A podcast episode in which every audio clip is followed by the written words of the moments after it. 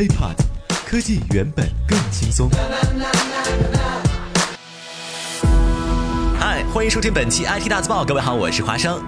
互联网行业永远呢都是最不安分的，每一家公司、每一个产品、每一个领袖的产生，都会将这个行业啊搅得波澜壮阔。而最近呢，要说最不安分的，应该就是乐视，还有乐视的董事长贾跃亭了。经过一次又一次的发布会，日前贾跃亭终于带着乐视超级汽车啊，这个应该读这个单词应该是乐 C 是吧？啊，乐和 C S E E，也就是首款超高端互联网无人电动概念车亮相北京车展。来自全球两千六百家媒体和近八千名乐迷啊，将乐视的汽车发布会宣传的那叫是铺天盖地。对于这款汽车，贾跃亭之前呢接受路透社采访的时候就表示，他希望乐视超级汽车乐 C 能够超越特斯拉，并且给汽车带来一场革命。用两个字来形容呢，就是颠覆。贾跃亭要颠覆什么呢？还是要先来看看他对未来汽车定义的概念吧。未来的汽车将会是全电动无人驾驶汽车，不仅能够接入高速通讯网络，而且完全免费。特斯拉是一家伟大的公司，它把全世界的汽车行业都带入了电动时代。但我们不仅会制作汽车，我们还将其视作一台有着四个轮子的移动设备，本质上与手机或平板电脑没有区别。而作为我们国内的新闻从业者啊，这个关键点在于，这些汽车很有可能产自咱们中国。至少可以这么说啊，这是贾跃亭的愿望。他希望借助乐视的技术改革汽车行业，并且颠覆特斯拉的主导地位。而且听起来，哎，有情怀，也特别的具有煽动性。一方面呢，四十三岁的贾跃亭希望用自己的超级汽车来跟特斯拉的 Model S 进行对抗。另一方面，不少人都在质疑啊，贾跃亭的想法，认为，呃，他们一家小的 IT 公司不可能造出和宝马呀、特斯拉对抗的汽车吧？其实大家，呃，质疑乐视也不能说完全没有道理。在北京车展的现场啊，超级汽车亮相也只有不到十分钟，并且呢，乐视也没有做过多的详细介绍这款车的配置以及性能。这辆只经过二十八个月就诞生的超级车，更多的定语呢是。超级神秘。那么提起乐视汽车和乐视汽车的生态，即使是现在，大家更多的还是一头雾水。而且呢，这次亮相的乐视汽车，嗯，怎么讲呢？完全呢还算不上一辆真正的互联网汽车，被业内吐槽的更像是一辆阿斯顿马丁汽车模型开发布会。参加发布会之后，媒体呢甚至尚不清楚啊，乐视具体对它进行了怎样的改造。虽然啊，乐视宣布这款概念车目前已在全球呢获得了八百三十三项专利，可是很多人又说了，这些呢在 PPT 上展示的文字也仅能归于 PPT。现实当中，乐视到底拿下了多少技术，还是一个未知数。因为在此之前，乐视啊也不是说没有做过啊，只拿了 PPT 说事儿就直接来开发布会的先例。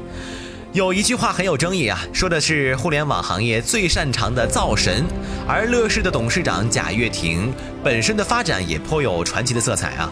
从2003年啊开着自己的丰田轿车，携着二十万来到北京，到2007年的公司上市，再到后来共同注册现在的乐视。目前乐视的规模在中国、印度和美国拥有一点一万员工，公司2014年的营收达到了六十八亿元人民币。同事和朋友认为，贾跃亭是一个精明的商人，总会抢着买单，时刻都在工作，是个典型的工作狂。而不少人又说了，贾跃亭啊，太能赌了，胆子特别的大，一般人真的玩不起。根据福布斯的预算，他的个人资产呢，已经达到了四十八亿美元。不过啊，说了这么多啊，我们也要明白的是，汽车行业不比互联网行业。从谷歌到苹果，从阿里巴巴到百度，几乎所有的互联网巨鳄们都想抢一份汽车业的蛋糕。而且，几乎所有的互联网代表人都说啊，我们将采用全新的方式重新定义汽车。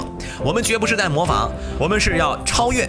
乐视盯上的这个电动汽车界，外界呢之前也普遍预计，中国政府将会鼓励公交车、出租车和快递公司使用电动汽车。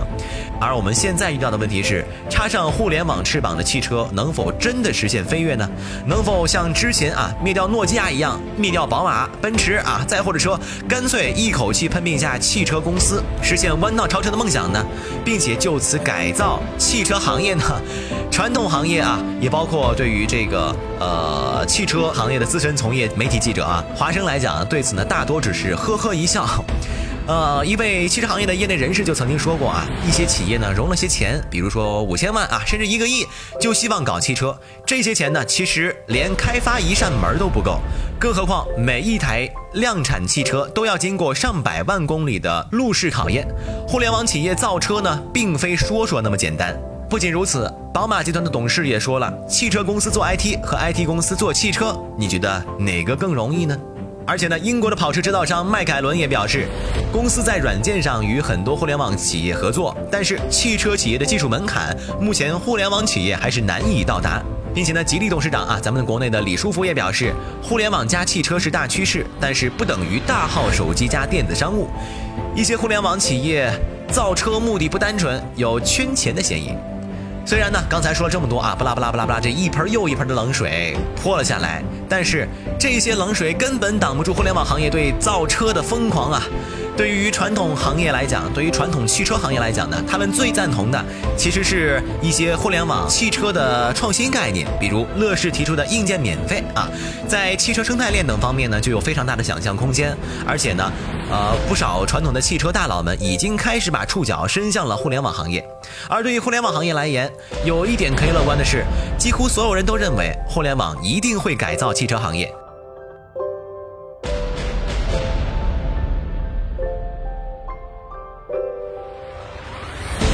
汽车的影响呢，就像是水一样，大水漫过来，水漫金山。首先呢，是淹没了那些准入门槛低的行业，然后必然向海拔更高的地方蔓延，并最终渗透到所有领域。这是趋势，咱没办法。汽车呢，毫无疑问是站在海拔的顶端之一。我们可以说，互联网渗透到汽车行业没那么简单，但是这一天终究会到来。至于是什么样的形式，是不是乐视这片大海呢？而乐视这个海啊，又最终会蔓延到哪里？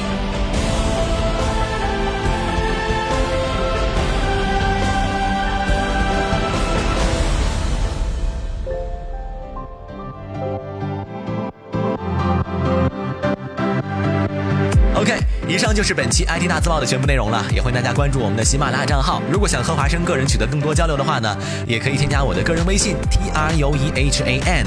添加的时候也麻烦大家备注一下啊，IT 大字报，谢谢了。本期 IT 大字报就到这里了，在这里呢也要插空感谢一下上一期节目当中提醒我，如果要想要做网红，要做到两点：第一，节目不要每月只更一期啊；呃，第二呢，就是要先报自己的呃照片。啊，想了想，还是算了。爆照片的话，别人爆照片那叫涨粉，我爆照片那估计就没粉了。OK，拜拜啦。